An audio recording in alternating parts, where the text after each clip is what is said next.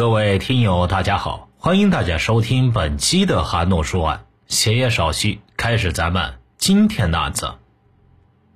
二零零九年十月二十日早晨，家住眉山市岷江河二桥附近的老百姓像往常一样忙碌着。忽然有人看见河面上有个什么东西，正随着波浪一上一下漂浮着。随着它越飘越近，大家终于看清楚，那竟然是一具尸体。警方接到报案后，赶到现场，将尸体打捞上来以后，发现这是一具女尸，已经高度腐烂。警方初步判断，她应该是被人杀害后抛尸进江里的。她是谁，又为何被人杀害？警方对现场进行了细致的勘查。勘查中，警方没有在河岸周边找到任何有价值的线索，而尸体由于在河水中浸泡的时间太长，所有的痕迹已经被冲刷得干干净净。唯一引起警方注意的就是死者颈部缠绕的一条破带子，它看上去很像是一条睡衣的腰带，从花色上看，似乎属于是一条男士的睡衣。发现尸体一天后，尸检结果出来了，死者的死亡时间大约在七天前，死于机械性窒息，凶器很可能就是他颈部缠绕的那条男士睡衣带。警方分析，死者很可能是七天前被人抛入岷江，随后漂到了眉山段。侦查员深知，想要解开这个女人的死亡之谜，首先要找到尸源。于是，眉山市警方立即向周边，特别是岷江的上游发出协查通报，在全省范围内共同查找尸源。家住成都市武侯区的侯女士心乱如麻，已经七八天过去了，为什么好朋友阿菊一点消息都没有？侯女士越想心里越慌，她是最了解阿菊的人，该找的地方都找了，她能去哪儿呢？一定跟那个女人有关系。十月二十三日一早，侯女士突然接到当地派出所的电话，是不是阿菊有消息了？于是侯女士匆匆忙忙赶到派出所，却被告知让她来辨认尸体。最后经过辨认，侯女士确认死者正是阿菊。在进行了进一步的 DNA 比对后，警方确定死者就是阿菊，一个三十多岁在成都做生意的女人。确定了死者的身份后，调查工作正式开始。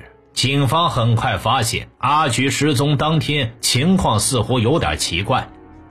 据阿菊的朋友侯女士讲，她最后见到阿菊是十月十三日上午。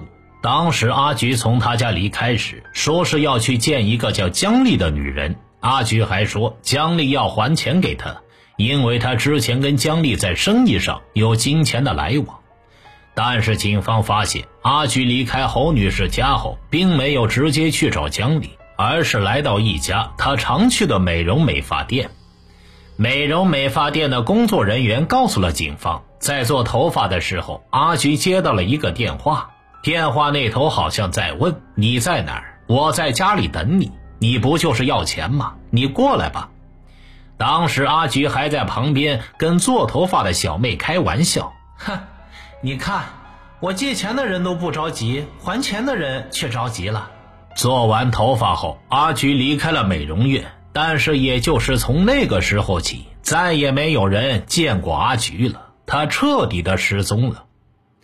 根据尸检结果，警方判断阿菊的死亡时间应该就是十月十三日这天午饭过后。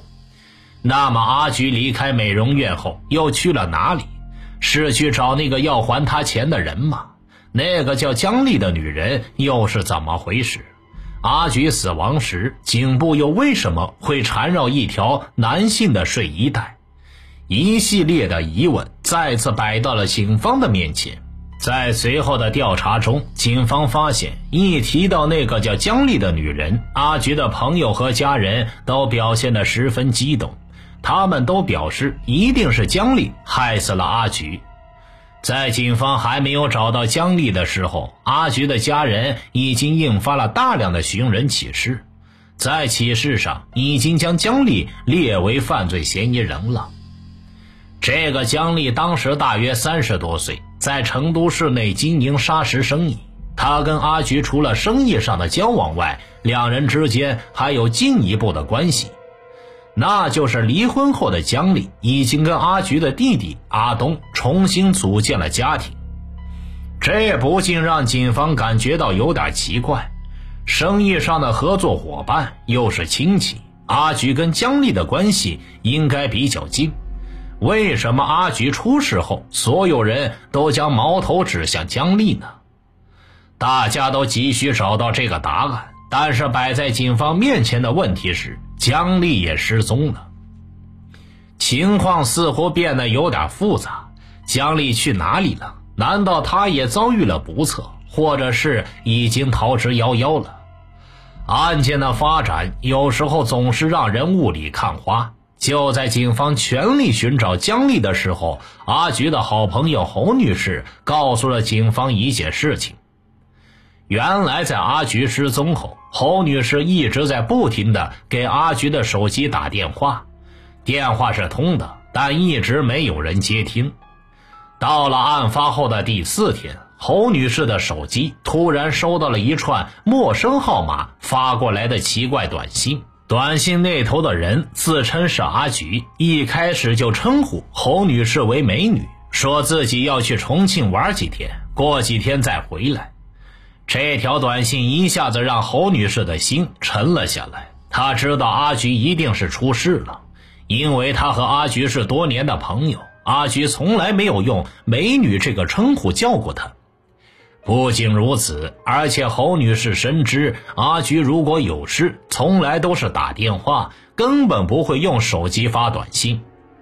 所以从那一刻起，侯女士断定阿菊很可能已经遭遇了不测。警方很快查出给侯女士发短信的那个手机号码归属地是重庆，但根据阿菊家人反映，阿菊在重庆并没有什么熟人。更何况这个人如此了解阿菊，否则他不会给侯女士这个阿菊最亲密的朋友发短信。那他会是谁呢？此时摆在警方面前的问题似乎有点凌乱。侯女士和美容院的工作人员都证明，阿菊失踪前准备去见打算给她还钱的姜丽。而姜丽此时下落不明，却有另一个人以阿菊的名义发来短信，各种各样的推测萦绕在办案人员的脑海里。阿菊离开美容院后，是直接去找姜丽了吗？他和姜丽之间又究竟发生了什么？警方在调查中发现，姜丽是一个在社会上吃得很开的人。有很多哥们儿姐们儿，平时比较仗义。仗义的姜丽有着复杂的社会关系，这不仅让警方想起了死去的阿菊颈部所缠绕的那条男士水衣带。如果姜丽真的是凶手，那么他有没有同伙？他为什么又要杀阿菊呢？如果姜丽不是凶手，那他又去哪里了？会不会也同样遇到了不测？越来越多的问题交织在一起，就如同一个死结，越想打开它，却越找不出头绪。侦查员们陷入了焦虑之中。案发一个多月了，却始终没有任何线索。这时，警方忽然得到消息，在重庆飞往昆明的一趟航班飞机上，发现了姜丽的名字。在同行的人中，警方又看到了另外两个名字，一个是姜丽的前夫，一个是姜丽的儿子。这个消息对于始终裹足不前的案件来说是一个天大的喜讯。警方立即组织警力奔赴云南寻找姜丽。到了昆明以后，警方很快发现姜丽一家已经辗转去了位于中缅边界的镇康县。并且很可能已经偷渡去了缅甸。眉山警方立即与国际刑警取得了联系，希望能在他们的帮助下将江丽一家转交归案。二零零九年十二月十日，在经过一番等待后，眉山警方终于得到了消息：江丽和她的前夫毛大勇已经被遣送回国。这个消息让所有人立刻兴奋起来。但让办案人员感到奇怪的是，审讯刚一开始，江丽的反应竟异常强烈。江丽一见到侦查员就开始哭，好像一下子就崩溃了。他说：“他唯一担心的就是他的儿子。”看着眼前这个娇小女人眼泪连连的样子，侦查员很难将她与一个江湖好女，甚至是杀人凶手联系在一起。然而，在经过一番思想斗争后，姜丽开口了。姜丽告诉警方，她曾经向阿菊借过一笔钱做生意。并许诺一年之后连本带息全部归还，但是到了后期，由于利息太高，姜丽始终没能还清这笔钱，而他又无法忍受阿菊的不断逼债，所以在十月十三日这天，以还钱为由，将阿菊骗到自己家中后，将其杀害，并抛弃到了岷江当中。所有的供词听起来似乎非常完美。但是侦查员的心却在反复斟酌。眼前这个姜丽体态消瘦，身高还不到一米六，而死者阿菊跟他比起来要强壮很多。那么姜丽凭什么能独自将阿菊制服并杀害，然后又抛尸到岷江中的呢？警方来到姜丽的家，也就是他所指认的杀人第一现场勘查。但遗憾的是，在这里能看到的只是被女主人收拾得干净整洁的房间，谁也无法想象在这里曾经发生过一起血案。警方对现场进行了反复勘查，都没有发现有价值的痕迹物证。为了解开阿菊的被害之谜，警方设计了各种侦查实验。但是实验结果都表明，身材矮小的姜丽根本无法在同等条件下独自杀害比自己强壮很多的阿菊。如果是这样的话，那就存在另外一种可能，那就是姜丽还有同伙。此时，所有侦查员的目光都落在了姜丽的前夫毛大勇身上。因为据姜丽供述，死者颈部那条男士睡衣带正是来自毛大勇曾经穿过的睡衣。而面对警方的讯问，毛大勇则是一脸茫然。他告诉侦查员，自己是接到姜丽的电话，说儿子想他，打算跟他一起待一段时间，他才到重庆去接他们母子。至于姜丽杀人的事，他根本毫不知情。侦查员了解到，毛大勇与姜丽已经分开多年，并且一直没有见过面。为什么会在这个节骨眼上，他偏偏又出现了呢？这是巧合，还是有人精心安排的呢？毛大勇大喊冤枉，说他根本不知情，而姜丽又一口咬定案件就是他自己一个人做的。原本以为案件很快就会真相大白。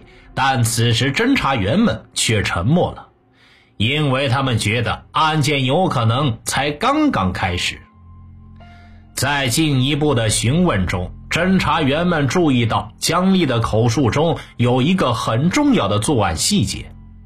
他交代，当天中午把阿菊骗到家里的时候，他给阿菊做饭吃，在饭里放了十粒安眠药。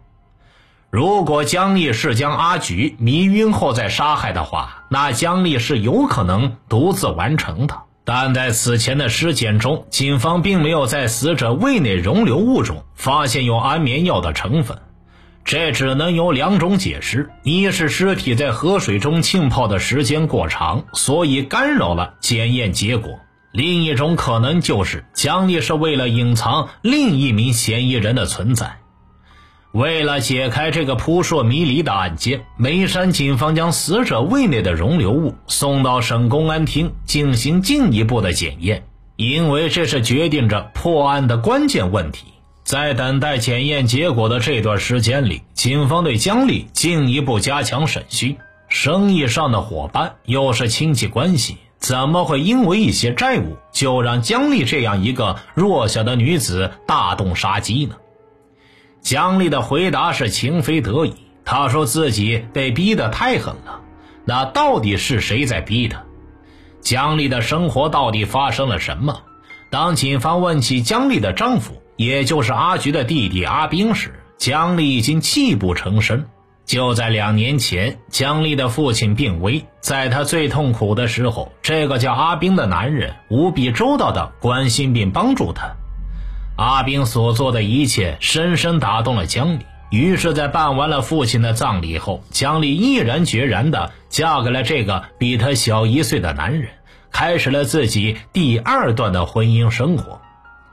不久，姜丽因为做生意资金需要周转。借了阿斌姐姐阿菊一笔钱，因为是亲戚，所以没写借条。但是姜丽许诺，一年之后连本带息全部归还。但是同样在这段时间里，姜丽发现婚后的阿斌好像完全变了一个人。阿斌每天名义上是在做生意，但是大家都知道，他每天都在茶馆里边打牌。而且还跟姜丽要钱，不给的话就摁着他打。不仅如此，姜丽发现身边的朋友开始疏远自己。起先她还有些纳闷，但是很快她就发现原因出在丈夫阿斌的身上。原来阿斌把姜丽的朋友借了个遍，到处跟人借钱。后来姜丽急了，就跟朋友们说：“你们谁也不许借钱给阿斌，否则他就不管。”姜丽对阿斌赌博的痛恨简直到了无以复加的程度，但是阿斌的毒瘾远远超出了他的想象，他们为此经常吵得天翻地覆，由此夫妻的关系也变得越来越紧张。无奈下，姜丽提到了分手，但是阿斌说分手可以，他得给他分手费。姜丽听到阿斌的话，不禁笑了，女的还要给男的分手费。